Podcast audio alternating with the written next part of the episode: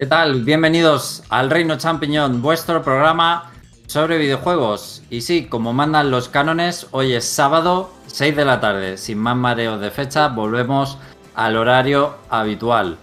Estamos en directo en el canal de YouTube elreino.net, como siempre, y ahí te puedes encargar. Tus deberes son de ponernos comentarios, insultos, críticas o todo lo que te parezca. Hoy, un día 13 de mayo, día de Eurovisión, día especial, no me escondo, eh, para un Eurofan como yo es un día especial, pero también eh, semana importante porque ha salido el The Legend of Zelda Tears of the Kingdom y ha reventado los cimientos de la industria. Está todo súper loco y todo el mundo súper acelerado y hablando del juego, como no podía ser de otra manera. Por cierto, lo de Eurovisión en este santo programa, siempre nos acordamos de mencionarlo, y no han sido pocos programas que hemos dedicado eh, con temática especial de Eurovisión o musical debido al festival. ¿eh? Así que hoy todos eh, con nuestra Blanca Paloma, por lo menos desde aquí, desde España. y a mi lado, siempre virtualmente, Jorge, buenas tardes, ¿cómo estás? Hola, buenas tardes, pues aquí andamos. Eh, ¿Qué vas a hacer esta noche? ¿Ver Eurovisión o ver Zelda? Pues no sé todavía. Seguramente Zelda. No, no solo ver Eurovisión. Pero has dudado un poco, ¿eh? Has dudado. Sí, porque ando bastante cansado, entonces no sé si hacer una cosa o la otra, según, según lo que me lo que me dé. Seguramente lo que haga al final sea Eurovisión por Twitter. Sí, ya está. Si estás cansado, lo mejor es eh, tumbarte en el sofá a ver la tele y ver Eurovisión. Pues sí, entonces no sé. Ahí está la cosa. bueno, eh, también está a mi lado virtualmente Félix. ¿Qué tal? ¿Cómo estás? Buenas tardes. Félix, hemos perdido a Félix, se ha congelado. Sí, parece ser. Y parece, pero además ha sido justo saludarle y se ha congelado. le ha dado miedo. Wow. Sí, sí. No sé si nos oye Félix, pero te has perdido, reinicia el Discord, no sé. Haz algo. Bueno, pues saludo a Spy, que a ver si sale bien de Spy. Buenas tardes, ¿cómo estás? Eh, muy bien, gracias. Eh, oye, me he enterado que en Chile también se puede ver Eurovisión este año. ¿Lo vas a ver? Eh, igual, me, igual me va a quedar un, un poco justo después del programa, pero lo voy a intentar. Oye, qué guay, me alegro. Si lo ves, eh, nos dices algo. Eh, ¿Pero vas a jugar Zelda o vas a ver Eurovisión? Es que, a ver, yo ya he jugado Zelda. bueno, concretamente he terminado el tutorial y me he quedado agotado, honestamente.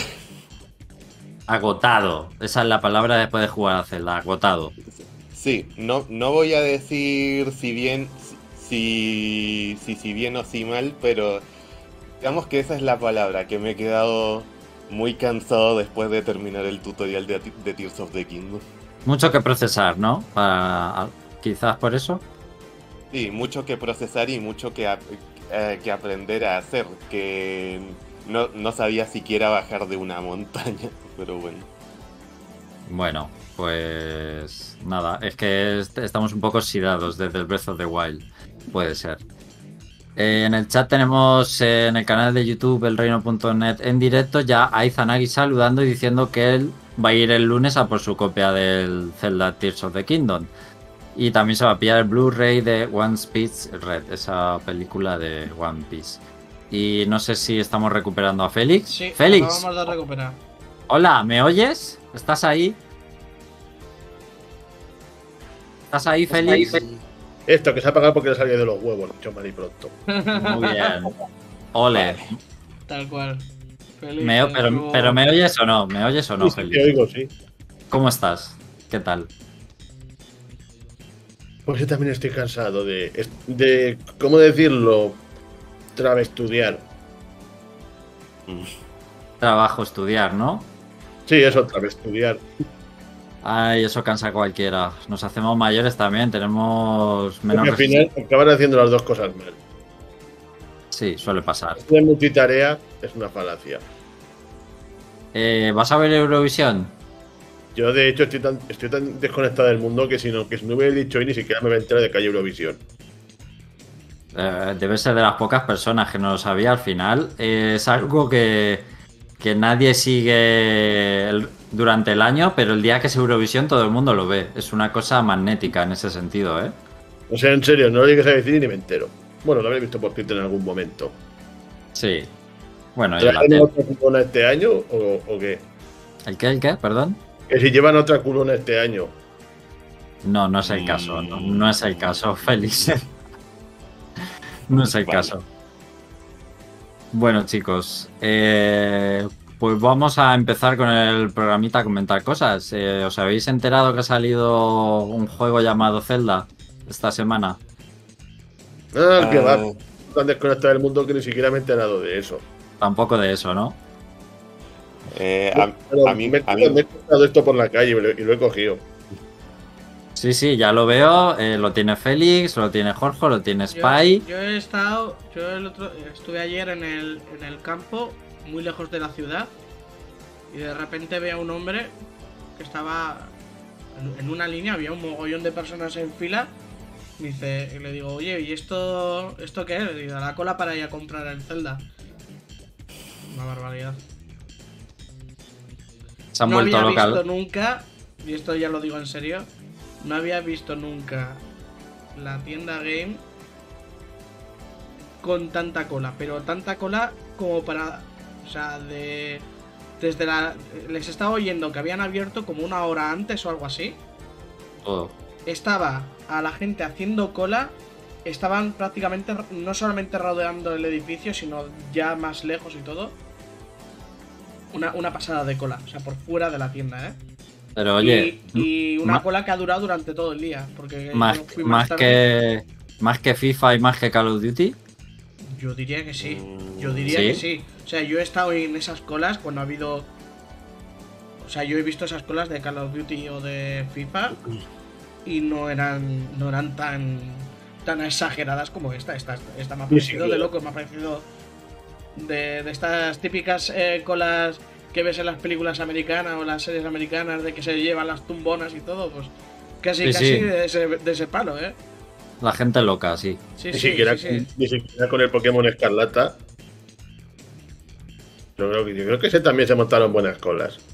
No sé, pero este, este, este sí que me ha sorprendido. Por lo menos, vamos. Lo que me sigo preguntando. Ah, perdón, perdón. Que no, no, no, si, si ya había terminado. Si es básicamente que ha habido cola, pero además cola eh, que, que ha durado. O sea, ha durado, que, que yo he hecho cola, solamente que no tenían ni reservado ni nada, tenían de sobra. Pero. Pero según entré, ya estaba generando cola detrás mío, así que. Sí, sí, muy fuerte. Bueno, eh, hemos estado tibios en el programa generalmente con el juego, pero a la hora de la verdad, os lo habéis pillado vosotros tres.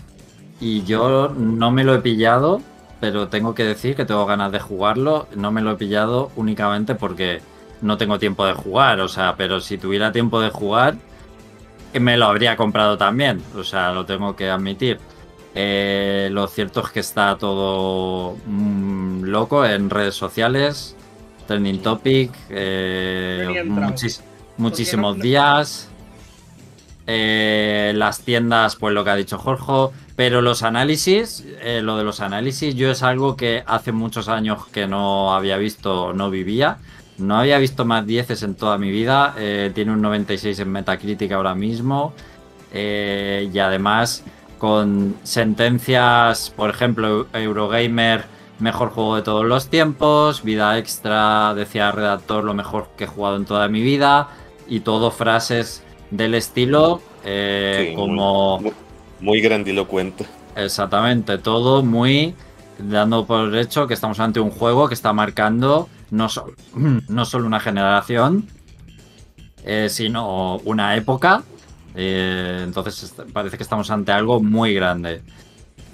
Ya se veía viendo con el último tráiler. ¿Te acuerdas, Jorge, que lo comentamos que el Sí, último que tráiler... tenía muy buena pinta. Exactamente, que ahí sí que nos estaba dando ya realmente ganas de jugar, enseñando ya más chicha del juego, eh, porque la mayoría de la gente creo que ha ido a fe ciega a por el juego sabiendo que era el Breath of the Wild 2. Simplemente eso ya ha sido el mayor motivo de todo el mundo para comprarlo.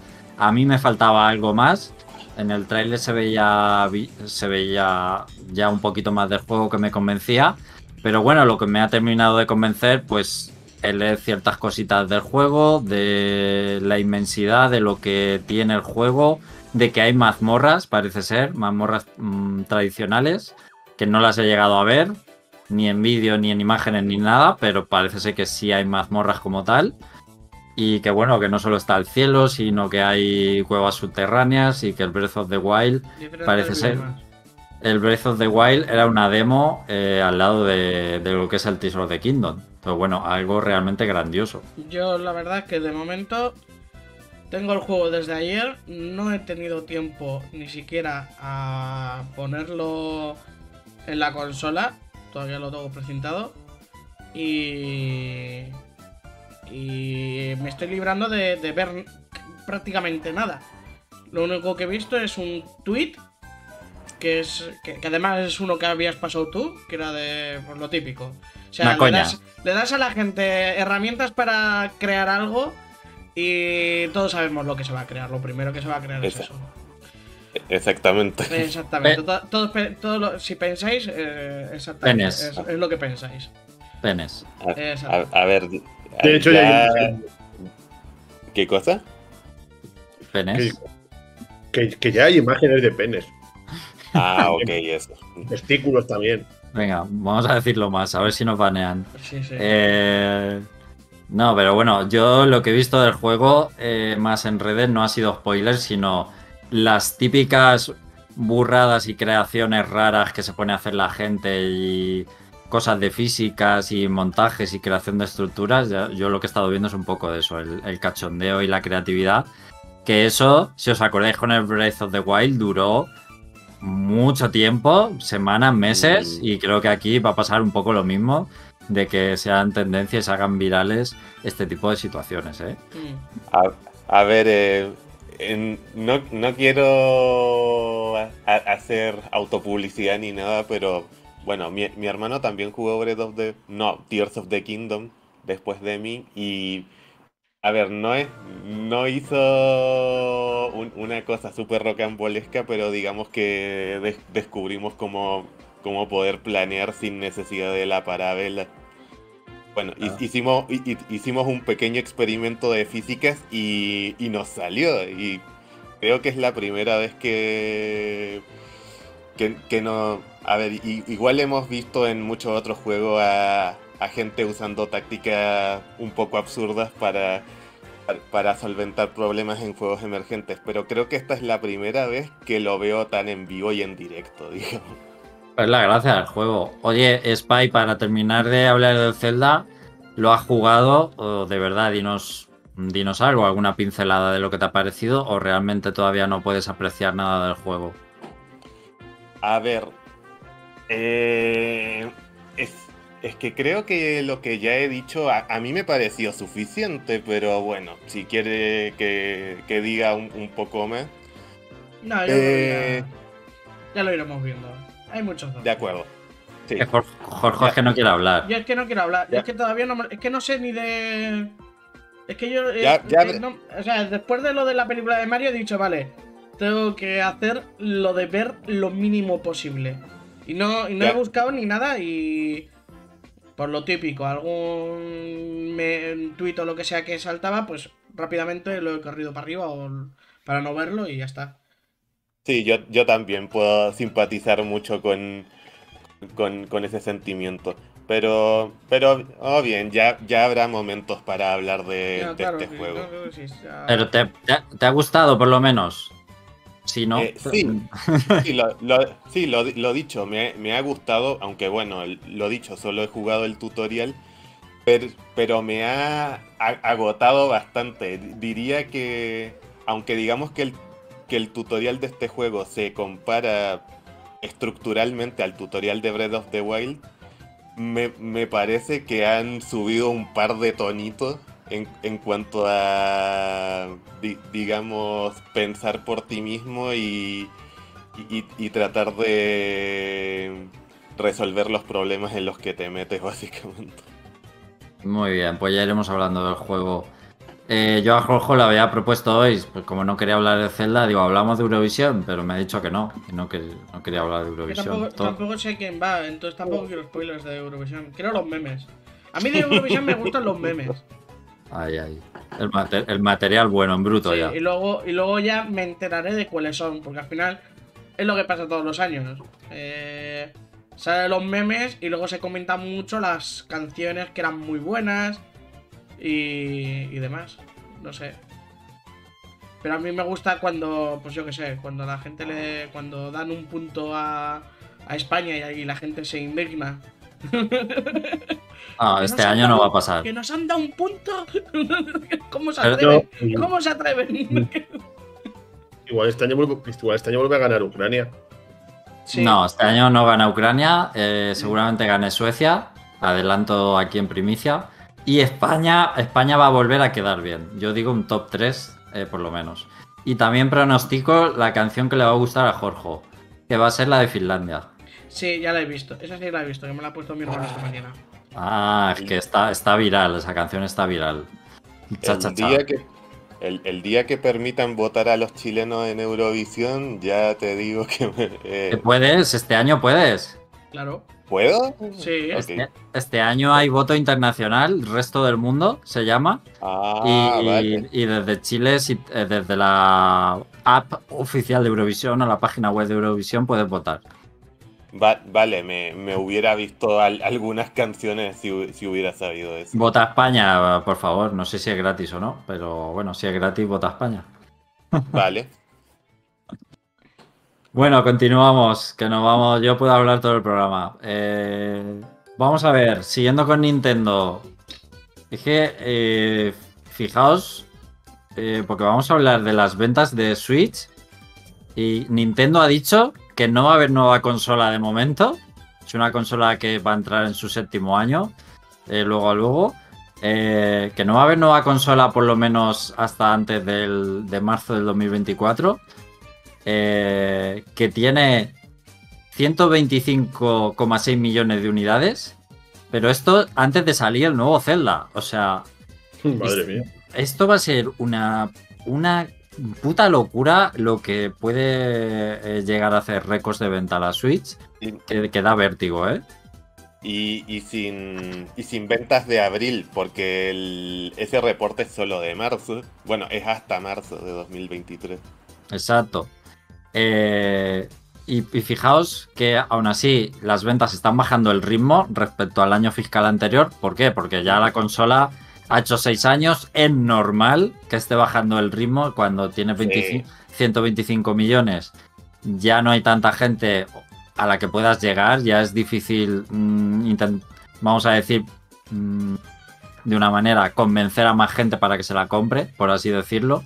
Eh, y bueno, eh, el propio presidente de Nintendo, ese que no conocemos ya a nadie, Furukawa, eh, decía, sí, decía que mantener el impulso de las ventas durante este séptimo año va a ser difícil. Y que el objetivo de vender 15 millones de unidades este próximo año fiscal es, es muy optimista. Pero yo creo que con la salida del Zelda. lo mm, podemos lograr. es que lo van a. Yo creo que lo van a lograr. Yo creo que lo pueden conseguir. Sinceramente, ¿eh? que el Zelda Yo también va a vender tienda- consolas. Yo en la tienda veía mucha gente, aparte de la versión. eh, la versión coleccionista. eh, lógicamente la normal, con reservas sin reserva, lo que sea. Pero también estuve viendo a gente que se compraba la, la versión. O más parecido, la Switch que, que viene. La Zelda, Eso es. claro. Pero gente, gente que quizá ya tiene la Switch. Sí, sí, ojo, sí, ¿eh? sí. O sea, la gente vuelve a comprar una Switch. Sí, sí.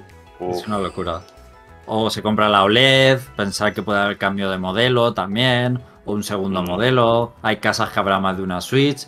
En fin, yo creo que la Switch, por esa naturaleza portátil, también mm, tiene capacidad de llegar a mucha más gente que, que consolas de sobremesa, de puramente sobremesa.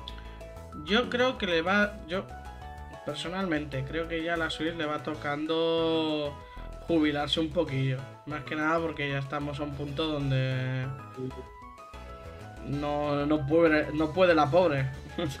no sé cómo irá este eh, Tears of the Kingdom, Mm. porque mm, ya, te- ya digo, no, no lo he probado todavía. Pero... Pero- técnicamente dices. Sí, o sea, quiero decir, Sí. eh, a nivel de rendimiento y demás. O. No A sé, ver, creo, no, creo pues- que está muy atrás. Hay cosas, Hay cosas. hay cosas. ¿Ves? Pues eso. No, pero Ah, que, sí. que es A ver, normal, no- o sea, no quiero decir. Los últimos No- no juegos de las- Nintendo se resisten. Sí. Y es por eso, no Ah. sé, yo creo que ya va tocando una nueva generación de Nintendo. Mm, Pero bueno, a ver. vale. Bueno, hon- honestamente yo... Es decir, yo, yo soy el, el, el primero que aplaude que no, hay, que no haya consola porque no, no, no tengo mucho ahorrado. No hay dinero. Pero, claro, claro. Y pues, y, en- y en general, a, a pesar de que, de, de que la gente puede hablar de la, de, de las carencias técnicas de la Switch, en mi caso, muy rara vez las carencias técnicas me, han echado para atrás de un juego de Nintendo. Aunque to- todo se ha dicho, yo, no soy. Yo, yo no compro tantos juegos de Nintendo mm, com- comparativamente. Com- compro. No, compro indies y compro algunos juegos tier party, pero digamos que los indies están un poco más. Pesan más en la balanza de lo que yo compro en la Switch. Claro, a ver, para Indie, Switch ahora mismo es ideal, porque es eso. O sea, al final. Sí, sí, no- yo, yo hablo desde mi perspectiva. Claro, ¿no? claro, pero si luego te vas a títulos más grandes, eh, ves que ya es que están haciendo muchos sacrificios para que un juego vaya medio decente. A ver, que, que ya digo, o sea, cada uno hace lo que puede, algunos mejor que otros, pero sí, Sí, que es verdad que, lo- que en algún sitio, en algún lado, lo notas, ya sea por, por rascadas, por, por temas visuales de popping o, o que yo que sé, que, que diferentes elementos se muevan de forma diferente, o sea, en plan como, como hacían con el Pokémon Leyendas Ar- Arceus o el... O el A, a no ser, el a, no ser, a no ser que seas el Metroid Prime. A no ser que seas Metroid Prime, Mm. efectivamente. Pero bueno, al final Metroid Prime sigue siendo un juego de GameCube. Sí. Y- Que está muy bien, o sea, solo, La remasterización es, es brutal, pero... solo quería subrayar eso. Sí, sí, sí, sí. A ver, que por poder se puede. O sea, cosas así se pueden, lógicamente.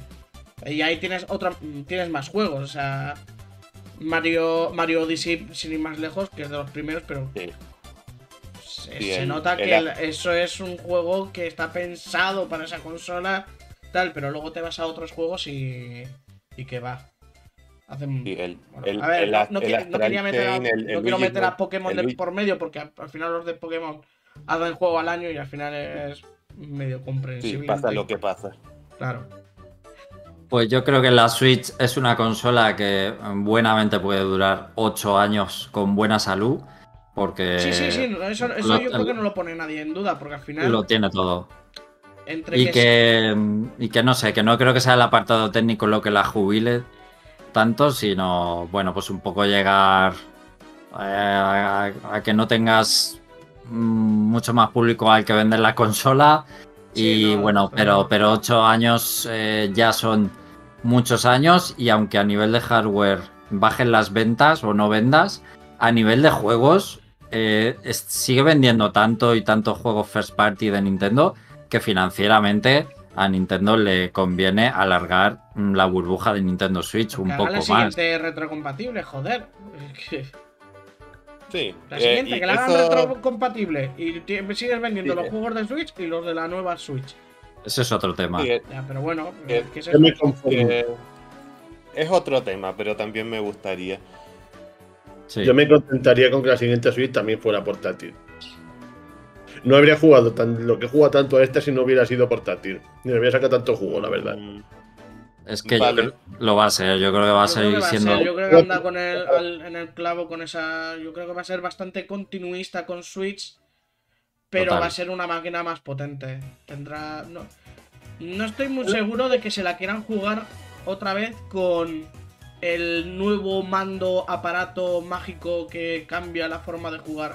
No creo que se la vuelvan a jugar después de la cagada con Wii U. A ver, algún girito habrá. Pero yo creo que va, a s- va a Pero ser no la creo que sea tan salvaje.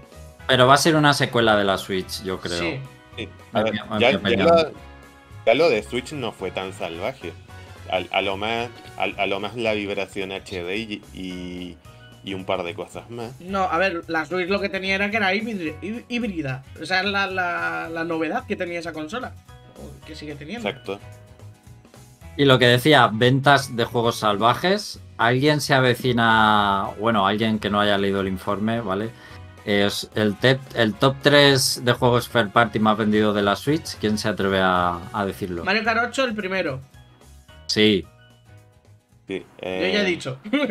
An- Ani- Animal Crossing y Smash Bros. muy bien. Pero fijaos que, sobre todo en la pandemia, pronosticábamos que el Animal Crossing adelantaría en algún momento al Mario Kart 8 y no, es que pensábamos que el Mario Kart 8 ya había llegado a su techo y no, joder, es que 53 millones de unidades de Mario Kart 8 Deluxe, un juego de la Wii U, es acojonante Es que- totalmente. Alex, que es que es Mario Kart Tocho.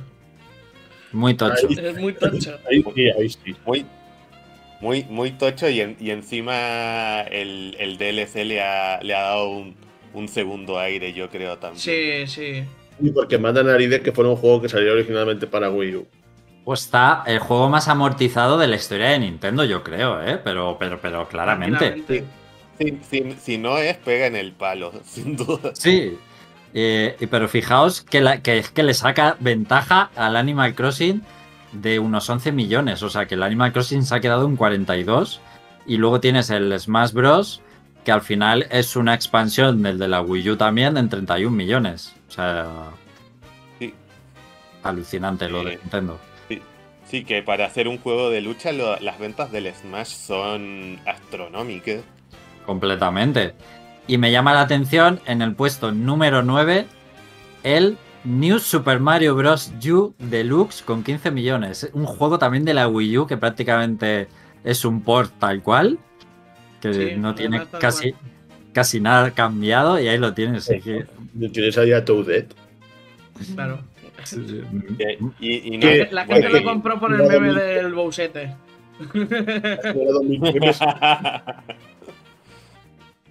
Félix, ¿si vas a hablar o no? No, estaba comentando lo de los memes. Vale.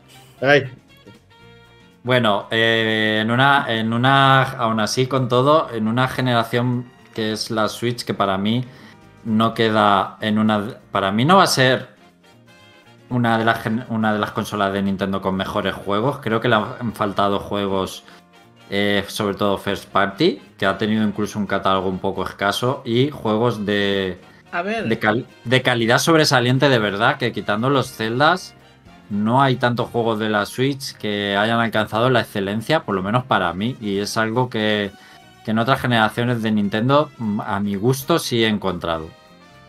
Hostia, pues no sé qué decirte, ¿eh? Yo creo que eso ya es debatible. Pero. Supongo. mm, A mí en sagas en concreto, en Mario y en Metroid, yo creo que han llegado. Por lo menos en los, en los Metroid de 2D, ahora mismo Switch es el, el que me- el, el que tiene el mejor Metroid. Pero si solo está el Dread, Sí, bueno, Pues eso bueno, estoy está el diciendo. Dread y el Prime. Es un muy buen Metroid, pero no sé. Pero de los mejores. Pero Ah, es lo que estoy diciendo, que es. mm, Sí. Yo, yo, yo diría que es el. el- a nivel. em, Bueno, te lo compro. que sí, o sea, que, El- que quiero el- decir, pero que me el mejor en, el, el mejor juego de Metroid en 2D. Pero el Mario Odyssey mm, a mí no me mí entus- entusiasma los- demasiado. Yo lo O digo, sea- yo no quise decirlo en su momento porque dije, vale, es muy reciente. No quiero decirlo, pero sí, para mí Mario Odyssey es el mejor juego de Mario en 3D. Para mí. Uf, para Wow. mí le- Eh, lejísimo a, de a eso. mí, A mí me encanta el Mario Odyssey, pero no, no puedo decir. No, no puedo ser tan categórico, la verdad. Yo es que lo Y he luego- reventado, pero lo he y luego- reventado a niveles de, de. de virguerías de saltos y demás. De hecho, hace nada me lo volví a pasar al 100% otra vez.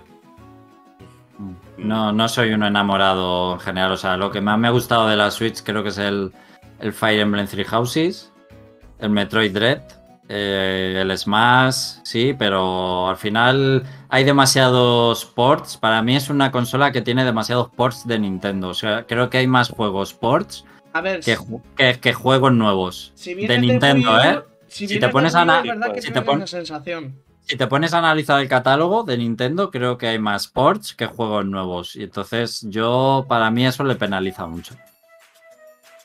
Y luego, pues eso, que no hay un Mario Kart 8, o, o sea, no hay un Mario. Kart 9. Solo, solo hay un Mario de momento y creo que no va a haber más porque ya los siguientes juegos fuertes de Nintendo se los van a guardar para la siguiente generación. Yo creo no que sé, sí, pero ya, ya habría tocando, porque Mario DC es de 2017. 2017. O sea, ya. Sí, pero es que no van a sacar ya un Mario para la Switch nuevo, es que lo van a sacar para la siguiente consola Claro. para venderla. Claro, claro. Y es cuando me joderán, porque querré jugarlo como si fuera un gilipollas. Y a mí lo como- que- Como loco. A mí lo que me genera dudas es que sale el teaser de Kingdom y en el horizonte no hay nada ya prácticamente de Nintendo por salir. Entonces, no- 4. claro, pero va a salir y cuándo y para qué consola. Eso, ya es otra cosa. Claro, es que no sabemos nada. No, o sea, después del Zelda, ¿alguien sabe algún juego que vaya a salir? El Pikmin 4 y. Ya está. Y. Y no ya. sé, y, Y- y ya. Y ya. Y bueno, hay, hay remasters de Baten, de Baten Kaitos, pero no están en la misma No, liga, de- obviamente. No, de Nintendo. Pero de Nintendo. A ver, es exclusivo, pero vale, se entiende a lo que te refieres. Es que también lo de pedir nueva consola va por ahí, porque realmente, ¿dónde están los juegos? Que aún así el Tears de Kingdom le salva el año, le va a salvar el año. Este año se lo salva de ventas, pero vamos, salva. Solo salva para, para dos años, incluso. claro. Bueno, en fin, para cambiamos de tema ya, que si no eh, se hace cansino. Chicos, eh, Izanagi en el chat decía sobre el Zelda que le sorprende la cantidad de gente que lo está maratoneando en plan sesiones de 8 horas o más. O sea, locura total. Bueno, acabamos de Eh, empezar, no, no nos vengamos arriba. Eh, y tenemos que tener en cuenta que no ha vendido tanto Wii U, así que muchos compramos estos juegos ports a Switch por primera vez, como en mi caso fue el Tokyo Mirage Session. Sí, claro, lo tenemos en cuenta. Claro, sí, de ahí la, Eso sí, que decía Nintendo- antes, que, que si vienes de Wii U, la sensación es.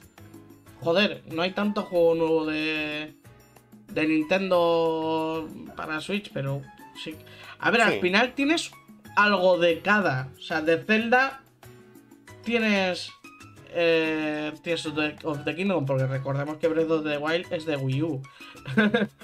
Eh, de Mario tenemos Mario Odyssey. De Kirby tenemos el Star Allies y el. Y el La Tierra Olvidada. Tierra de, Olvidada. de Yoshi también tienes otro. De, no de yo qué sé. el Yoshi es malísimo. El, el Yoshi es. O sea, es- Quiero. A ver, quiero, quiero jugar la Tierra Olvidada en algún momento. Yo lo estoy jugando por segunda vez y me está gustando más que la primera. Normal. Ok, o- o- o- ojalá, ojalá sea así. Yo he echado en Pero- falta. Yo he echado en falta un Star Fox y un Donkey Kong. Donkey Kong no ha habido nuevo. Eso iba a decir. Yo esperaba la tercera parte con los Kremlins después de Tropical Freezer y el Returns. Estaba casi cantado que salgan ahí los. Yo esperaba que continuaran con Donkey Kong, pero se ha pausado y, y los ports Sí. han hecho su magia también. A ver, si- supuestamente, se- o por lo se que se ha- filtrado, eh. Nintendo eh, Retro, Stu- Retro Studio estaba haciendo algo aparte, o sea, algo más aparte de Metroid Prime 4. No lo sé. ¿Será Donkey Kong? Pues hombre, no sé. Pues cabría, Pero. cabría esperar que sí. Bueno. Eh, la noticia de la semana me ha parecido que, que se va a anunciar. Ojo lo que voy a decir. A que ver. se va a, que se va a anunciar el nuevo Mortal Kombat, todavía no, es- no hay anuncio oficial, que parece que va a ser un reboot, no, no el 11. Eh, pero lo mejor es que se han filtrado los personajes del DLC. O sea, pero procesar lo que he dicho. no se, Me- no se- me- No se anuncia el nuevo Mortal Kombat, pero el- se ha filtrado lo- el DLC. Básicamente. Sí, sí. Me extraña, me extraña si, si es un reboot porque ya el 9 era básicamente un soft reboot, así que El 9. eh, extraño. ah, el reboot, el- sí, el sí, cierto. Así que extraño el camino que están tomando, pero ya, di, di lo de los DLC. De hecho, el 9, el 9 ni siquiera se llama Mortal Kombat 9, se llama Mortal Kombat. Exacto. Y luego Sí, lo, le- le lo- digo lo- lo maravilloso es que el, el siguiente sí se llama Mortal Kombat 10. Y el siguiente Eso y, es. y el otro 11. Sí, sí, le, le digo 9 para que sepamos Sí, de sí, qué sí, estamos pero bueno, hablando, bueno. pero Que es lo que dices tú del, del reboot. Eso es, y antes he dicho 11, no, me refería a 12. O sea, que, que no es que vaya a ser el 12, sino que parece que va a ser un reboot, pero eh, sin, no se ha anunciado el juego y ya están, eh, se han filtrado los personajes de DLC. Pero es que me han flipado muchísimo porque uno es eh, Peacemaker, este personaje de DC que tiene su propia serie de HBO y sale en el Escuadrón Suicida. Sí, porque ya sabéis que los DLC de los Mortal Kombat venían siendo personajes de, de series, de películas. Warner. Las tortugas ninjas tuvieron, ¿no? Sí. No, No, O eso fue en Killer Instinct. en ¿Dónde Killer Instinct los- eran los luchasapos, eran los Battletoads. Sí, pero no salió las tortugas ninja como personajes de un juego de lucha. que creo que sí o salieron en el Injustice, no, no estoy muy seguro. Igual es el Injustice, ¿eh? En Justice 2, pues sí, pero sí que ha salido en Mortal Kombat, que si Depredador, que si Robocop, Eh, eh, Eh, Terminator, Freddy Krueger, etcétera. Eh, y el segundo, que es el que me ha molado más, de que va a ser un DLC del nuevo Mortal Kombat, es el Patriota de The Voice. Hostia, qué bueno. Buenísimo, vamos. Guapísimo, o sea, ¿tú sabes lo que van a vender solo por meter ese personaje? Si me da ganas de jugar solo por el Patriota. hombre, le encaja, ¿eh? Igual- En un juego de. Le, le queda muy bien. Que si encaja, mejor. le viene como anillo al dedo. Lo cual me llega a pensar que este, que el estudio de Mortal Kombat, Nether, NetherRealm Studios creo que es, eh, debería hacer realmente un juego de lucha que no sea de Mortal Kombat, sino directamente una especie de, de, de Smash Bros. Pero de personajes de, pues eso, que si Freddy Krueger, el Robocop, Patriota, una mezcla de todo eso. Y con la misma casquería. Claro, exactamente, como si fuera Mortal Kombat, pero ya directamente nada de Mortal Kombat, sino personajes de estos que meten de DLC súper curiosos. Oye, molaría muchísimo, en fin. Eh, me ha gustado mucho el anuncio. Freddy contra Jason, pero ahora bien hecho. Sí. Y vamos con el tema de la semana o de estos días, que ha sido Phil Spencer. Ha, habl- ha hablado largo y tendido sobre la situación de Microsoft y Xbox. Muy sincero, como siempre. Muy extendido en una entrevista. No cabe todo aquí. No, la verdad es que ha dicho muchísimas cosas.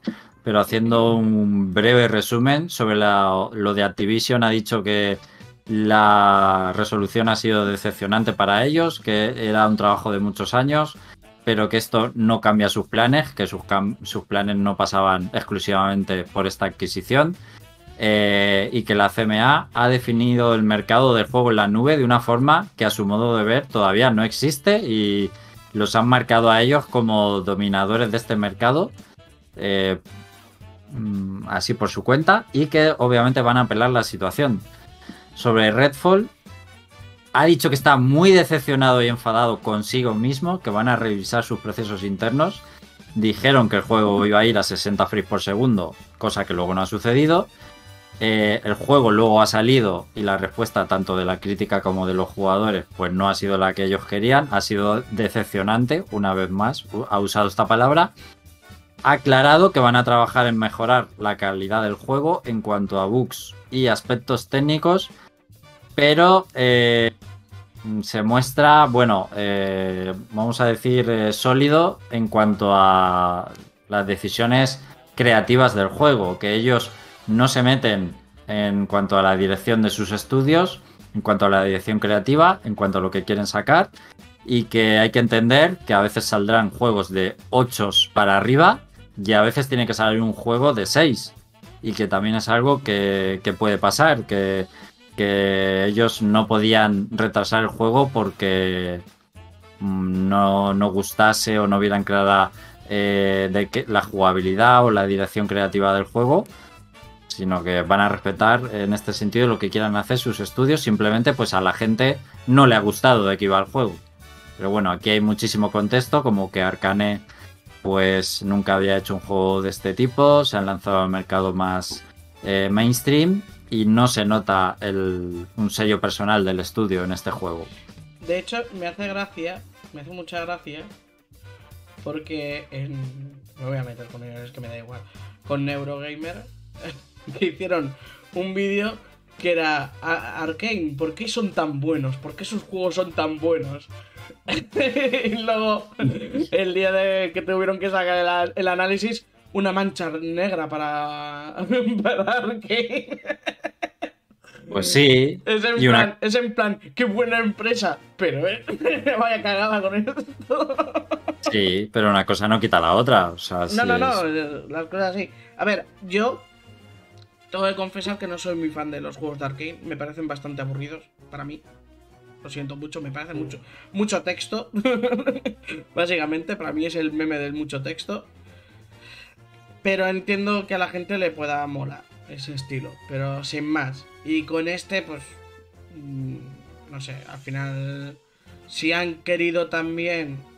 Que es por lo que entiendo, ¿eh? Que también han querido ir y hacer otra cosa diferente y tampoco ha gustado por ese lado, encima viene medio roto y demás, pues suma y sí, al final la decepción es inminente. Spy, ¿querías hablar o no? Te he visto levantar la mano. a ver, algo quería hablar de lo que ha, dicho Phil Spencer, pero no sé si te faltaba... Sí. Eh, si, faltaba algo, falta. que hablaras tú. algo falta. Eh, sobre Redfall, lo único que voy a decir es que aquí en este programa, cada vez que salía el Redfall, por, en un, porque hablábamos del showcase de Microsoft y demás, decíamos, venga, siguiente. O sea, no queríamos hablar del juego porque, vamos a decirlo honestamente, nos interesaba eh, cuatro pepinos lo que estaban enseñando el juego era una cosa súper genérica y que no llamaba la atención. Y ya digo, cuando aquí hemos hablado del juego, ni hemos hablado, hemos dicho next. Y, pues eso, pues al final, ¿qué ha pasado?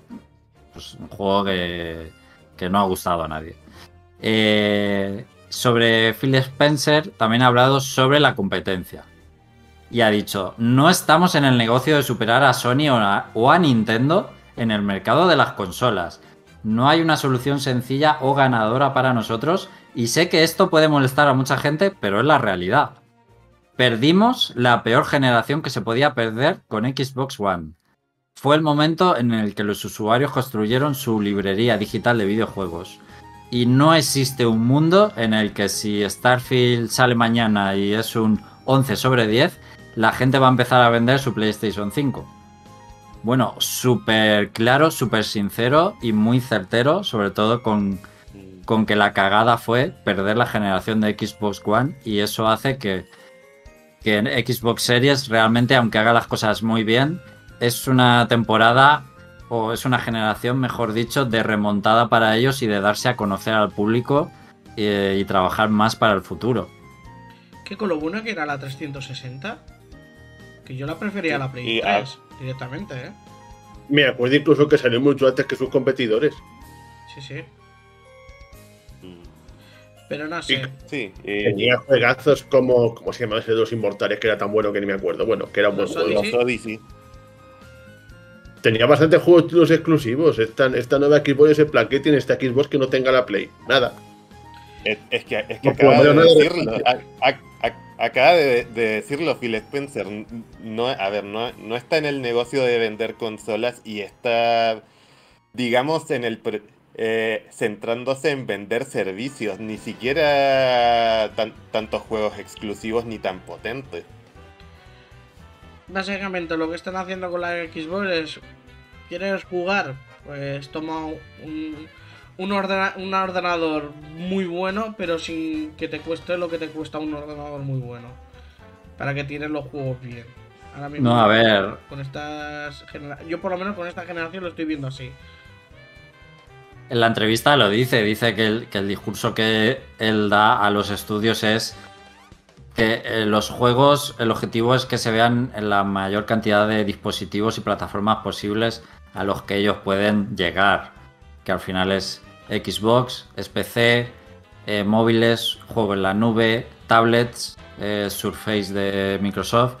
Ese es su mercado ahora mismo y estar en Game Pass. Y eso es eh, lo que están. O sea, no están en ganarle la guerra de consolas a PlayStation porque eso no lo van a conseguir. Por lo menos esta generación, está claro que no. Sí, y, y, bueno, también recuerdo que decía en esa misma entrevista que les dolía tanto perder la generación de Xbox One porque esta generación es tremendamente continuista en un sentido esencial. Véase por lo no solo por las sagas que continúan de la generación pasada, sino por todas las facilidades de transferir los juegos de una generación a la anterior, que es algo que, que, nunca se había visto a ese nivel y que, digamos, ha, reafirmado las, las digamos, las clientelas de, de las consolas que ya existen. Y hace difícil Xbox por mucha accesibilidad y servicios que venda, el, poder atraer gente que ya está, digamos, casada con una marca, digamos. Mm. Pero me ha gustado Phil Spencer, la entrevista, muy sincero, sin echar balones fuera y haciendo autocrítica y, y bueno, pues sin callarse y diciendo lo que piensa mucha gente y los errores que han cometido también. Está muy bien que el bueno pues que la cara visible de, la marca salga y diga esas cosas y diga estamos aquí no estamos donde queremos estar pero estamos aquí y estamos aquí por estos motivos. Y está muy bien. Sí, hay hay algunas partes que no, que no me gustan de lo que dice pero lo, lo de que no están centrados en ganarle la guerra de consolas a Sony o a Nintendo eso yo creo que hay no sé si mucha gente, pero hay gente que lo ha visto como una posición victimista. Pero o derrotista. creo que es muy demostrable. O, derrotista, pero yo creo que es muy demostrable, no solo en lo que ha hecho Phil Spencer este año, sino en toda su trayectoria. Hmm. ¿Qué es lo que no te ha gustado De, lo que ha dicho? ¿Que dices que alguna cosa no te ha gustado? ¿Cómo, cómo qué? Ah, a ver, eh, es, que. A ver, no quería profundizar mucho en eso porque tendría que revisar un poco el, punteo de lo que decía. No, pero, a grandes rasgos. ¿Alguna cosa ha dicho que no te ha cuadrado? A, ver, es eso de que. a, ver. si, no te, si, no te, acuerdas, eh, lo dejamos. Sí, sí, me, sí me, mejor, mejor dejarlo. Es, decir, también me llamó un poco la atención eso de que dijo, de que iba a revisar su, eh, digamos, la, su procedimiento con, sobre todo con los estudios que ya han comprado y que tenían proyectos en marcha, porque según ellos no saben lo que es desarrollar para una consola en, en exclusiva. Y pues, y, puede que sea algo a lo, que no se hace demasiada atención, pero, pero, pero igual, tampoco quiero meterme demasiado en eso. Bueno, pues eh, hasta aquí un poco la sección de actualidad, gente. Eh, podéis seguir comentando por el chat, la gente en directo, lo que consideréis. Y hoy vamos a hablar, eh, como hemos anunciado al principio, del Green Grimoire Once More una remasterización o un remake, ahora nos lo aclarará Spy, de, del primer juego de VanillaWare en PlayStation 2 y también del DLC de Xenoblade Chronicles 3 Futuros Redimidos, que no es solo un DLC, sino que es un capítulo que une y pone fin a los tres Xenoblade Chronicles de consolas de Nintendo. Así que Spy nos va a hablar de, de las dos cosas y le doy la oportunidad de elegir por dónde quieres empezar. Eh, yo, yo pensaba empezar por el Green Grimoire, hon- honestamente. Vale, ningún problema. Eh, pues Green Grimoire Once More. Once more. Once a, More. A ver, eh, eh, a, a ver, eh, discutiblemente el primer juego de VanillaWare. Eh, ¿alguien, ¿Alguien de aquí lo conocía? Yo lo conozco, yo lo he jugado. Ok. Yo no lo conocía. Sí. Yo creo que es Eh, muy poco por- conocido en general, ¿eh? este juego. Yo lo que no sabía era, Sí. que, era, que- era, que, era que era el primer juego. Yo pensaba que era Odin Sphere. Eh, sí, de, de hecho hay, hay una historia muy curiosa en- entre Odin Sphere y, y Green Grimoire. A ver, eh, cuento corto. Green Grimoire, eh, bueno, VanillaWare cuando adoptó ese nombre empezó desarrollando Odin Sphere y, y lo pusieron a... Y, decidieron distribuirlo a través de Atlus. ¿Qué pasa? Que Atlus lo retrasó un año entero para que no se solapara con el con el con otros juegos que Atlus te- tenía en la recámara. En- entonces, ¿qué pasa? Que VanillaWare dijo, vamos, vamos a aprovechar el tiempo y los recursos que tenemos y aprovechando que tenían a un grupo de desarrolladores muy fans de StarCraft, decidieron tomar su jugabilidad como inspiración. Así que lo planificaron, desarrollaron Green Grimoire en seis meses y terminó saliendo al mercado un mes antes que Odin Sphere.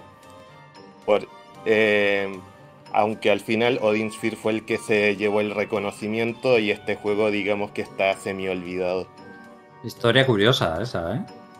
Sí, StarCraft muy de por curiosa. medio y todo. Sí, Y sí, dirías me, que me es, ha, me, me ha gustado conocerla, la verdad. Eh, dirías que es un dirías que es un remake o es una remasterización. Es una remasterización en general. Tiene, tiene, digamos, mejoras, pero el contenido que tiene es básicamente el mismo que tenía Green Grimoire en 2007. Ah, pero en, en fin, basta de cháchara. ¿Qué tiene de especial Green Grimoire? Para empezar, su historia, que va un poco del típico mundo de magia y fantasía, pero donde tomamos el rol de una chica llamada Lilith, que al más puro estilo Harry Potter logra entrar en la academia de magia más prestigiosa de su reino, la cual está en la Torre de la Estrella de Plata. Sin embargo, todo se tuerce cuando cinco días después, solo cinco días después, Lilith es testigo de una catástrofe que acaba con todos los habitantes de la torre asesinados y con ella como única superviviente básicamente sin ninguna esperanza de salir con vida de ahí. O al menos sería así si no fuera porque volvemos inexplicablemente en el tiempo al principio del primer día, lo que permite a Lilith revivir esos cinco días continuamente como si fuera un bucle, conservando sus conocimientos y buscando evitar que el desastre caiga sobre su nueva escuela. Y, digo que la historia me ha gustado porque si bien es totalmente lineal y cada día equivale básicamente a una misión de la historia, la trama a mí me ha parecido interesante a medida que avanza, sobre todo porque hay muchos personajes, bastante. De hecho, creo que te meten como 10 personajes en la primera hora de juego. Y, y eso, y eso es por una razón, porque básicamente cada uno tiene un trasfondo y cada uno de esos trasfondos se va entrelazando en un en una, concatenación de causa de, de causa y consecuencias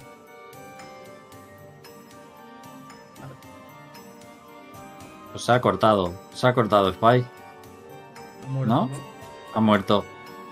Se habrá pagado solo Ah. como a mí. Ah, no, ahí está. Ahora, te hemos ¿Hola? recuperado. Te- Sí, te habías cortado. Ok. De acuerdo. Que, que básicamente todos los personajes forman un causa y efecto que termina en el desastre que ya he comentado. Y, y, y aparte, eh, la, la, prota mm, me ha gustado. E, evoluciona de manera bastante, digamos, creíble y a medida que avanzamos y nos volvemos cada vez mejores. Y de hecho se vuelve sorprendentemente atrevida y calculadora a medida que pasan los loops temporales y sabe qué va a pasar en cada momento. Y en mi opinión eso le hace ganar bastante carisma y personalidad propia. Aunque todo se ha dicho, esta historia presenta muchas de las señas de identidad de Vanillaware, como el gusto por la fantasía más clásica, tropos anime o el infaltable fanservice que sigue estando aquí. Ahora bien, hablando de su jugabilidad, estamos ya que adelantado un poco con la, con la inspiración de StarCraft, Estamos ante un RTS de los pies a la cabeza, véase un juego de estrategia en tiempo real. Nuestro trabajo es controlar un cursor con el stick izquierdo para manejar diversos tipos de unidades para gestionar recursos y derrotar a enemigos. Aunque al contrario que en un juego de este estilo para PC, lo manejas todo en perspectiva lateral. Nada de perspectiva aérea ni isométrica, lateral. Aparte de que el escenario se asemeja a una torre dividida por pisos, por lo que digamos que en vez de explorar a tu alrededor, eh, en este juego particularmente exploras arriba, hacia arriba y hacia abajo, digamos. Con, con, cierta lateralidad, pero principalmente arriba y abajo. En este sentido, por lo que tengo entendido, una de las cosas que más gustó a la gente del juego en su momento fue su adaptación de los RTS a los controles de consola, y personalmente creo que se mantiene bastante bien aún con sus concesiones. Para empezar, necesitamos mana, que se extrae de unos cristales que están en puntos clave de cada escenario, con la que dibujaremos runas que nos sirven de bases de creación para crear el resto de unidades del juego, las cuales se dividen en cuatro tipos de magia, y que a su vez forman un cuadrado de debilidades y fortalezas. Cada runa nos permite conjurar distintas unidades de cada tipo y además se pueden subir de nivel varias veces para darles distintas mejoras a esas unidades, como más puntos de vida, mayor velocidad, mayor fuerza de ataque o habilidades únicas que podemos activar en medio de la batalla y que pueden resultar devastadoras contra ciertos soldados enemigos. Aunque siempre teniendo cuidado de cuidar nuestras runas, ya que si perdemos todas, eh, va a tocar repetir el combate. Si pierdes todas las runas es, que, es game over.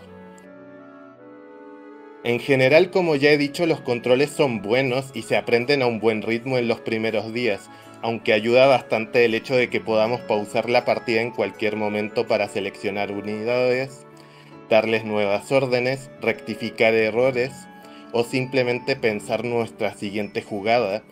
Y también es cierto que no hay mucha variedad en los objetivos de las misiones, ya que casi hay solo dos. O, el combate trata de,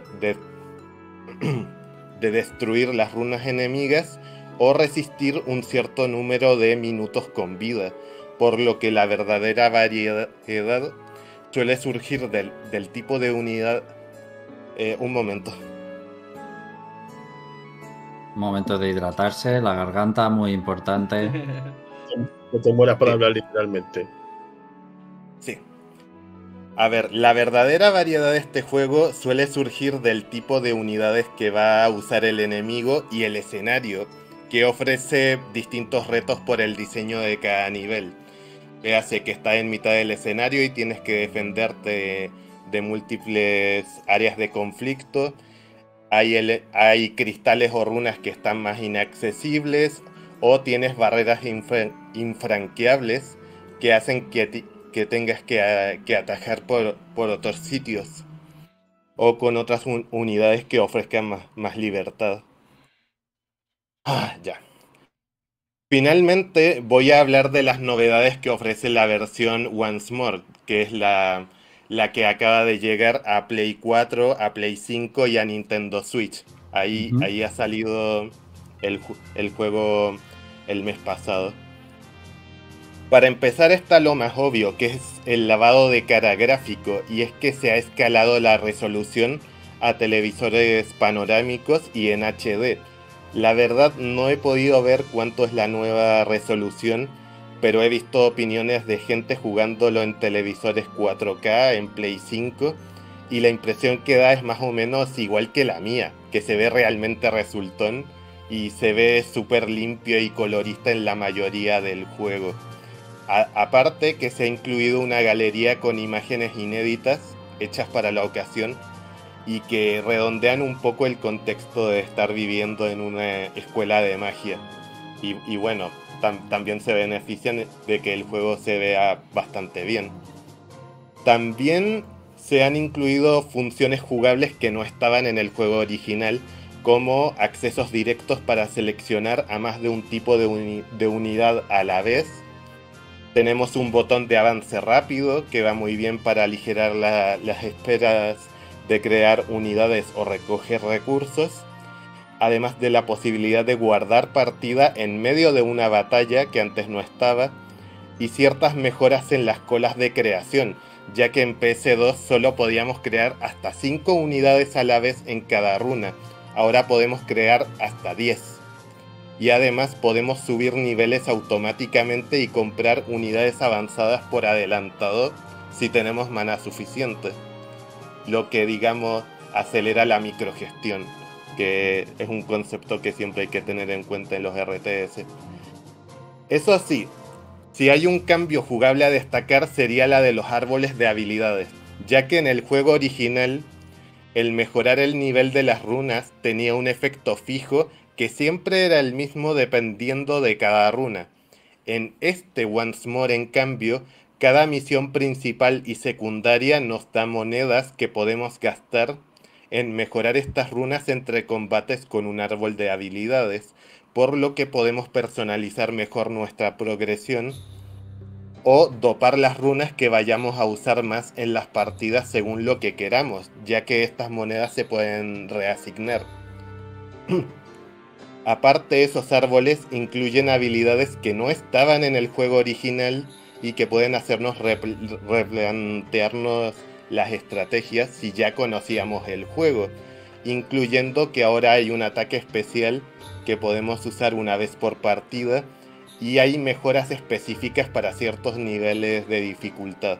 Véase que la dificultad no solo cambia el, la inteligencia artificial o el daño que hacen los enemigos, sino que te da mejoras en exclusiva para, digamos, afrontar esa dificultad. Eso me ha gustado también. En fin, para mí Green Grimoire Once More me ha parecido un descubrimiento bastante agradable. tiene una historia algo arquetípica pero interesante y, con y tiene una jugabilidad estratégica bastante bien acompasada y con mejoras gracias al remaster bastante acertadas. De hecho yo me lo he pasado en dificultad normal en unas 20 horas y si bien me he demorado algo más de lo que esperaba, porque los combates tienen su exigencia, es, por así decirlo, uno de, de, esos juegos donde de verdad sientes que te vuelves mejor a medida, a medida que juegas más. Y salvo quizá las últimas batallas no lo he sentido injusto o exageradamente difícil en casi ningún momento. Eso sí, este relanzamiento es un remaster muy al pie de la letra. No ofrece nuevos niveles, están solo los que estaban en Play 2 y prácticamente solo se ha tocado la resolución a nivel técnico y se podría haber hecho un poco más teniendo en cuenta que los escenarios en los que luchas son casi siempre el mismo visualmente. Igual en el diseño cambian, pero visualmente siempre es lo mismo. Y aparte, pero no menos importante, el juego mantiene los textos en inglés. El juego está con, con textos en inglés y con voces en japonés o inglés también. Y aunque no es tan difícil de entender, es una lástima que no se haya traducido. En fin, dejo extendida la recomendación de Green Grimoire, aunque con estas cositas a tener en cuenta, digamos. Igual es demasiado nicho para que se traduzca. Mm, sí, un poco sí, aunque teniendo en cuenta el, el 13 Sentinels, que sí lo distribuía otra compañía, esperaba que se podría hacer un poco lo mismo con este y no, no ha sido. Eh, ¿No te resulta raro que eh, relancen este juego? O sea, mm, quiero decir, mm, ¿tenía sentido de volver a la actualidad este juego? ¿Aporta algo? Eh, tampoco era de lo más vanagloriado de VanillaWare. casi la gente se había olvidado de él. Es un poco hacer caja y ya está, o no lo sé. Un, poco sí, pero por otro lado agradezco haberlo conocido. Y, y, honestamente, si bien quizá no tenga el nivel de excelencia de Odin Sphere, aunque, aunque me falta jugar ese juego, eh, creo que es un juego lo suficientemente sólido como para no haber tenido que haber quedado olvidado. Además de que históricamente es una de las primeras, puede que de las primeras iteraciones en llevar un RTS, digamos, clásico a una consola. Y, ya por eso me pareció interesante. Has dicho lo que, lo que has obtenido, pero ¿qué esperabas del juego? ¿Que te llamó la atención para decir voy a jugar? Es que, a ver, yo, yo no conocía casi nada del juego. claro, por eso pregunto. Yo, yo, me, yo me enteré de, este juego porque empecé a seguir a Vanillaware después de jugar 13 Sentinels el año pasado.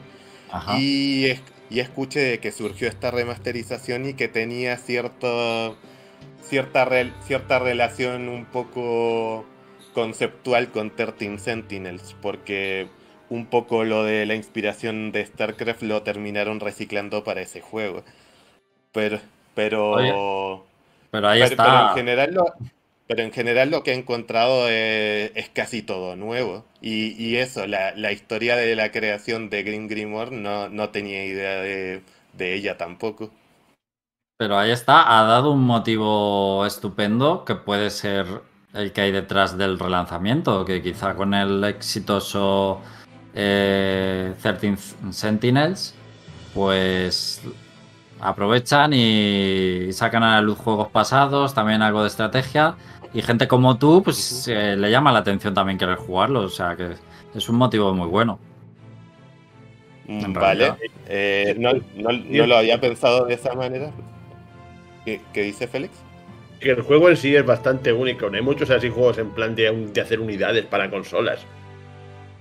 Sí, exacto. A, una, a una día de hoy creo que está el Halo Wars, su secuela, y quizá el, el Tail, que es un indie, pero que tiene un sistema radicalmente simplificado. No tiene nada que ver con un RTS a lo StarCraft o Age of Empires, por, por decirlo de, es un género bastante en desuso, ¿no es cierto? Eh, sí, a, menos que te llame ese eh, esos dos nombres que acabo de decir. A ver, y menos, oh. menos en tiempo real. Es que en consolas es muy difícil. En PC sí que hay juegos de estrategia, muchísimos en tiempo real. Pero en consolas yo sigo esperando que, que los Total War eh, los porten a consola alguna vez, pero creo que no va a pasar. es un sueño loco que tengo. Me está entrando ganas de eh, rejugar con como has comentado. Sí, aparte que tiene, bastantes mejoras para hacerlo más cómodo. Eh, si, tuviera que recomendarle a alguien uno de los dos juegos, píllate de cabeza el Once More porque es, es, mucho más agradable y personalizable de jugar. Claro. Bueno, pues cambiamos de juego, o sí, de DLC, de tema. De Xenoblade Chronicles 3 eh, ha sido un lanzamiento. Ha sido un lanzamiento un poco sorpresa porque aunque se sabía que iba a salir, prácticamente anunciaron la fecha la misma semana o muy poco tiempo antes y pilló a todo el mundo. Sí, pilló a todo el mundo en calzoncillos y, y, con el Zelda también muy cerca, la gente se ha puesto nerviosa y ha empezado a decir no tengo tiempo de jugar, y, pero bueno, eh, ha salido igualmente. Eh, la verdad, no sé cuánto podemos hablar o vas a hablar de este juego porque también la propia Nintendo ha spoileado bastante el motivo principal o no sé cómo llamarlo, el, un poco el espíritu del DLC eh, y mostrado a los personajes mostrado a los personajes abiertamente, quizá sorpresas que hay gente que no le hubiera gustado saber de lo que iba este DLC. Pero bueno, ahí está. Es una especie de cierre a, todos los Xenoblade. Eh, y con personajes de los tres. de los tres Xenoblade. Exactamente.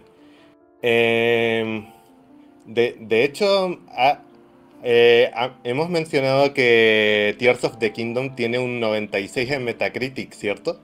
Sí. Pues este juego, este DLC tiene un 92. Tiene más que el juego original. Y honestamente me, ha sorprendido este me, ha sorprendido este recibimiento porque eh, bueno, ya, ya lo iré comentando. ¿Te ha sorprendido? Aviso que ¿Es, ¿Es algo más que fanservice el DLC o es casi todo fanservice? Eh, es, es bastante fanservice. Pues, me, lo imaginaba. Parte, por eso me ha, me ha sorprendido tan buena valoración. Tiene buenas decisiones, pero es bastante fanservice. Es normal. De hecho, de, hecho, aviso que en este segmento no me voy a detener demasiado en lo que es Xenoblade 3. Principalmente, primero porque es un DLC y aparte que es un DLC muy centrado en los fans de esta saga. Pero también si alguien me está escuchando en diferido, le recomiendo escuchar mi, mi videoanálisis del juego original, que creo que le va a dar todas las claves necesarias para entender lo que voy a contar a continuación. Si tuviera que describir este DLC en una frase sería una expansión por fans y para los fans de Xenoblade Chronicles. Así que, si bien trataré de no spoilear, tener esto muy en cuenta a la hora de adquirir el pase de expansión del tercer juego, ya que aviso que este jugar este DLC no tiene mucho sentido si no te has pasado como mínimo el propio Xenoblade 3, e idealmente más de un juego numerado de la saga. De hecho, hubo una queja muy recurrente cuando anunciaron la fecha de, de esta expansión, y es que no anunciaron versión física, como fue el caso de Torna. Y viendo el resultado, creo que es hasta razonable que no sea así. A ver, eh, yo, creo que tiene sentido porque Torna decían que mm, podía jugarse independientemente, a pesar de ser un DLC de Xenoblade Chronicles 2. Eh, como es una precuela, pues más o menos lo puedes jugar. Pero este, eh, claro, es lo sacas en físico y alguien puede ir y comprarlo sin haber jugado, yo que vete a saber, por ningún Xenoblade y dice, pero ¿qué es esto? Entonces, claro, tiene sentido que sea un digital asociado a Xenoblade Chronicles 3 porque es que eh, prácticamente estás obligado a haber jugado Xenoblade Chronicles 3 para jugarlo. Sí, por lo menos Xenoblade Chronicles 3, porque aviso que Aparte de eso, el juego no te explica nada del sistema de combate, ni del sistema de misiones, ni de, ni, de varios otros aspectos. Tiene tutoriales, pero son tutoriales para los cambios específicos de este DLC sobre los sistemas de Xenoblade 3. Pero si quieres, si quieres aprender a jugar con esto, eh, lo llevas claro. Mm, mm, eh, es decir, poder se puede, pero es es, mucho más farragoso y caótico, digamos.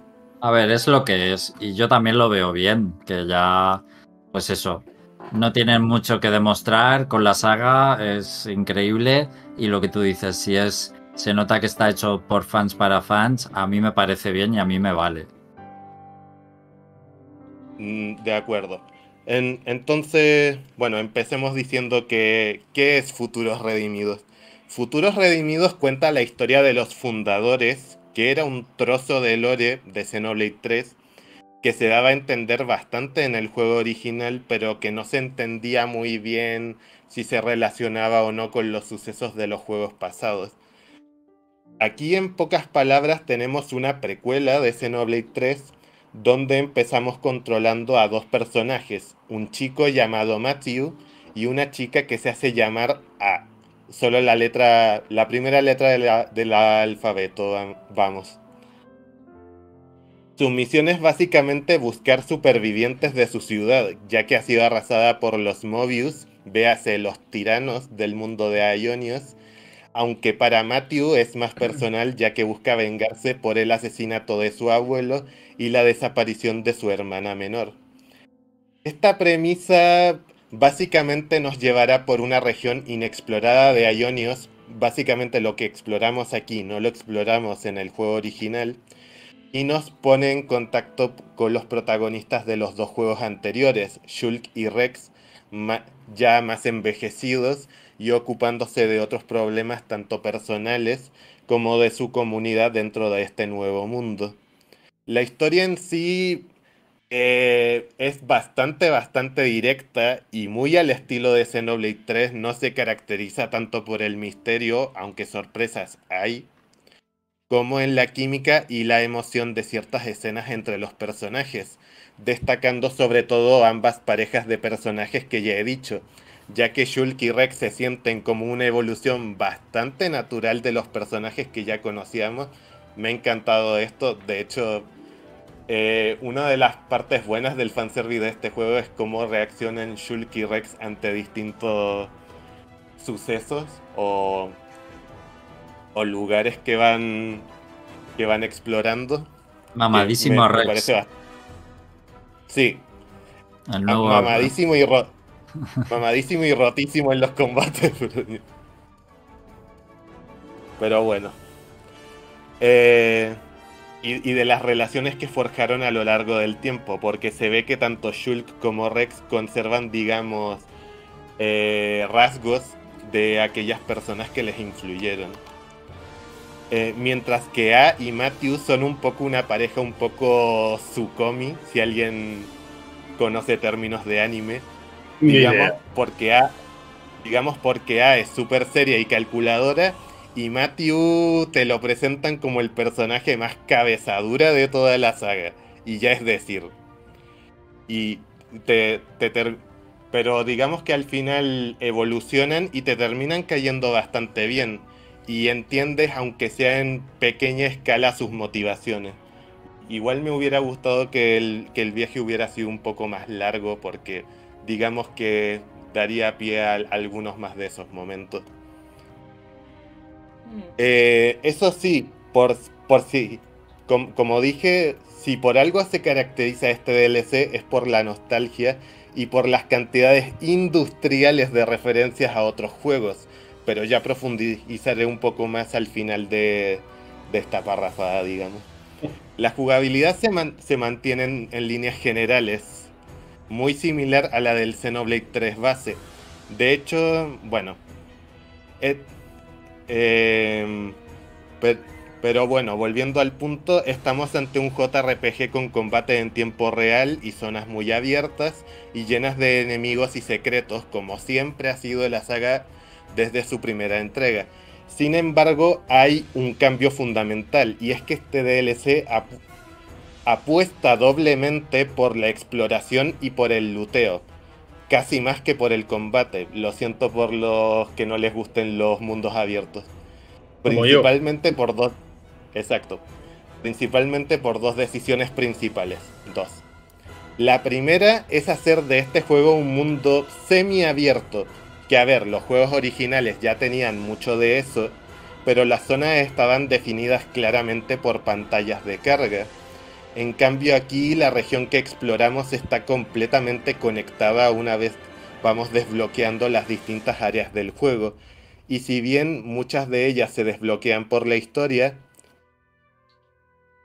perdón, también hay muchos lugares y zonas opcionales que podemos abrir nosotros mediante construcciones, como escaleras, ascensores o tirolinas que iremos creando con los objetos que encontremos en los escenarios. Deme un momento. ¿Qué llevará esa agua naranja? La segunda decisión es el sistema de puntos de afinidad.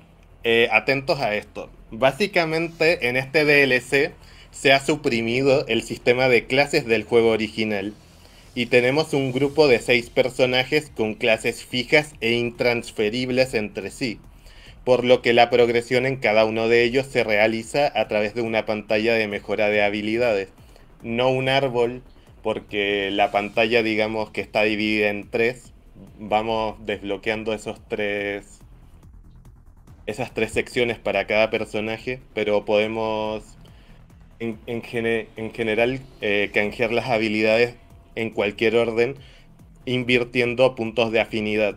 Eh, con, mejoras me refiero a artes, a poderes, a mejoras de atributos o a aumentos de todas e, estas cosas. Y ustedes me preguntarán, ¿cómo se consiguen los puntos de afinidad?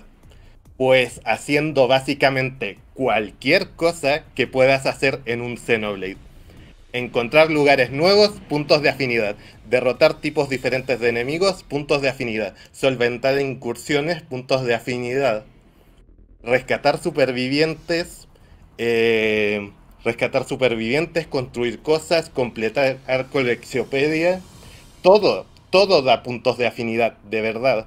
Hay veces en que el juego parece un mundo abierto de esa compañía francesa que empieza con U, de tantas misiones actividades y tareas que puedes hacer, salvo por el hecho de que al menos yo no lo hago para conseguir puntos de afinidad, sino porque es lo que siempre he hecho en pos de la curiosidad y la exploración en estos juegos.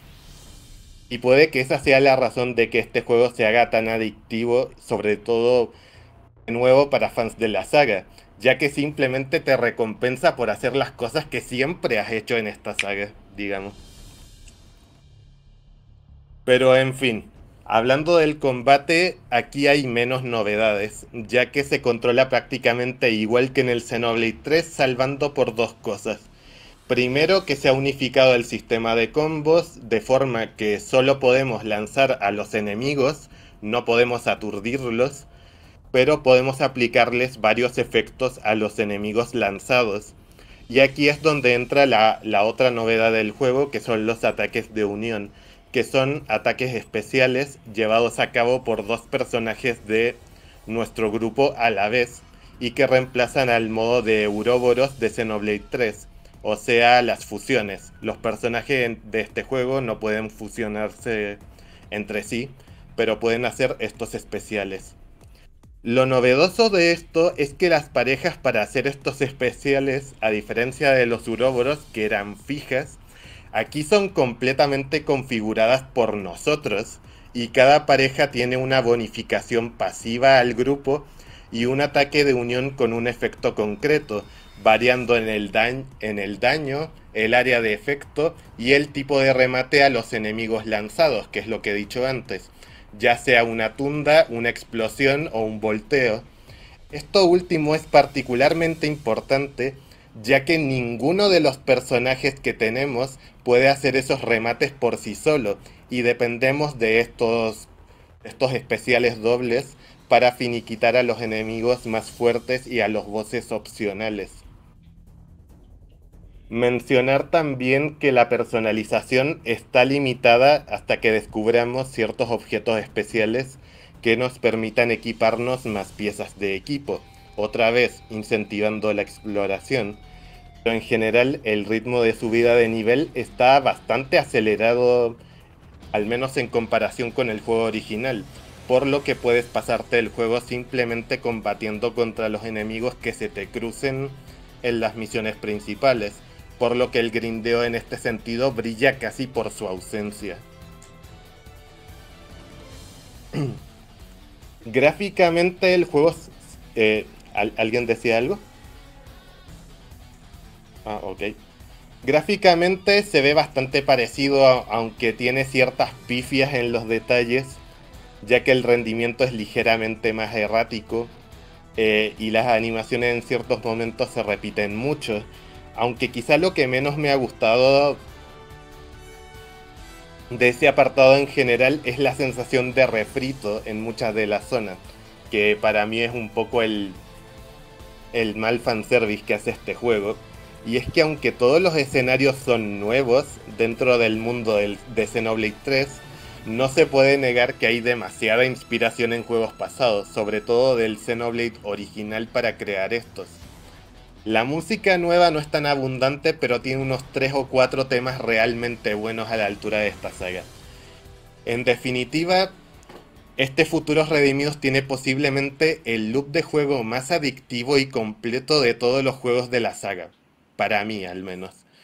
Y sumado a sus personajes carismáticos y su historia sencilla pero efectiva, creo que conforman un canto de cisne más que digno para la saga numerada de Xenoblade Chronicles. Porque sí, la saga como la conocemos finaliza con este DLC, cerrando los eventos que dieron lugar a los mundos de Xenoblade 1, 2 y 3. Y con una recta final para mí demasiado caótica, con muchísimas pinceladas de información que concluyen varias teorías que había dejado el tercer juego, pero ciertamente no responde todas las dudas e incluso deja varias puertas abiertas adrede. De hecho, si algo ha conseguido este DLC, es motivar cierto movimiento de redes sociales para remasterizar cierta saga de Monolith Soft que se ve referenciada en este juego. Ahí lo dejo. En, fin, ya dije... Eh, ¿qué, dice Félix? Cuando esa que, que, remasterizar, ¿te refieres a Xenosaga? Uh, ¿Lo puedo decir? Bueno, ya, sí, es Xenosaga.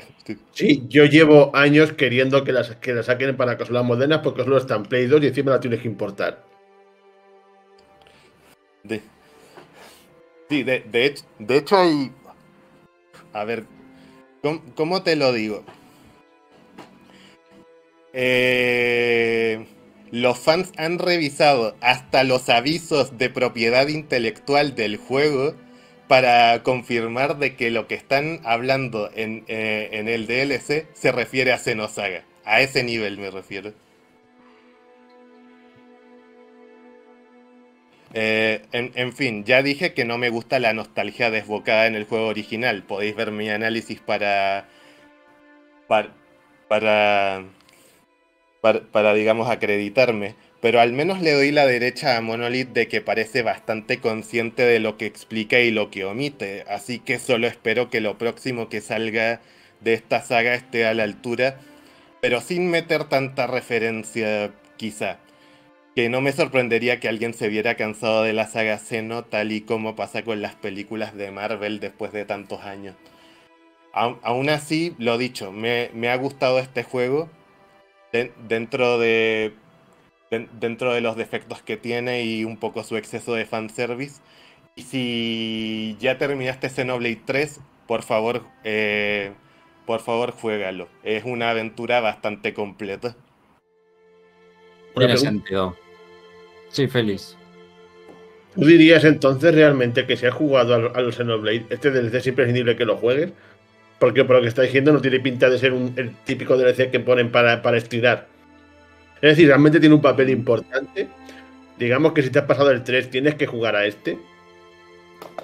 Mm, bueno, sí, aunque en, parte es un poco consecuencia del tipo de historia que era el 3, que el 3 era una historia mucho más sencilla, mm, eh, sin tanto misterio, más, digamos, centrada en el aquí y el ahora y no hacía tan, de hecho, una de las críticas que más he escuchado a la historia de Xenoblade 3 es que casi no tiene referencias directas a los mundos del 1 y del 2.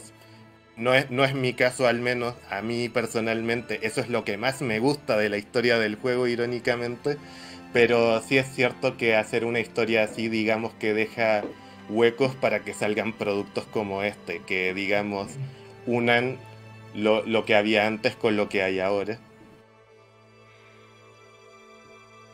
Bueno, pues buena recomendación. Desde luego, cuando juegues en Noble Chronicles 3 me voy a tirar de cabeza este DLC. Eh, ya con los personajes de anteriores entregas incluidos te lo han vendido. Eh, eh, y nada, nos vamos a ir. Izanagi en el chat comentaba que cree que prácticamente todos los juegos de VanillaWare están disponibles en las últimas dos generaciones y creo que puede llevar razón porque también pues han ido saliendo Dragon's Crown. Pero, pero Dragon's Crown no es. Bueno, no está en consolas de Nintendo, no lo puedo jugar. Eh, ya ha dicho últimas dos generaciones. Sí, sí, sí, ya, sí, sí, ya lo sé, es una pataleta personal, no, no lo estoy criticando ni nada. Así que nada, nos vamos ahí. Que Jorge no sé si se va a jugar al Zelda a ver Eurovisión o a dormir directamente, porque lo veo que se va, se va a caer. Yo creo que lo tercero. Va directamente a las he dormido muy poco hoy. He, terminado justo a tiempo, Jorge. Sí, sí, sí. Más Por o menos. cierto, que antes estaba, estábamos comentando lo del Zelda y me, me, me- me vino una cosa y se me ha olvidado y ahora me he acordado de qué lo, lo que quería decir. Que ha salido este mes, eso como, como detalle, ¿vale? Ha salido este mes, a principios, el día 3 o el 5, no me acuerdo, eh, un juego que se llama Super Dungeon Maker. Echarle un vistazo Ah. porque es básicamente los juegos de, de Zelda de la de Super Nintendo y Game Boy pero como si fuera un Mario Maker. Y puedes compartir las mazmorras y todo pero es ya digo hay hasta enemigos que son prácticamente un calco. Echarles un vistazo porque tiene muy buena pinta. Y ya está ya está disponible Eh, Está gracioso. Parece Zelda con el. con un cuco verdad en vez de un No. Link es un cuco es un pollo Mm.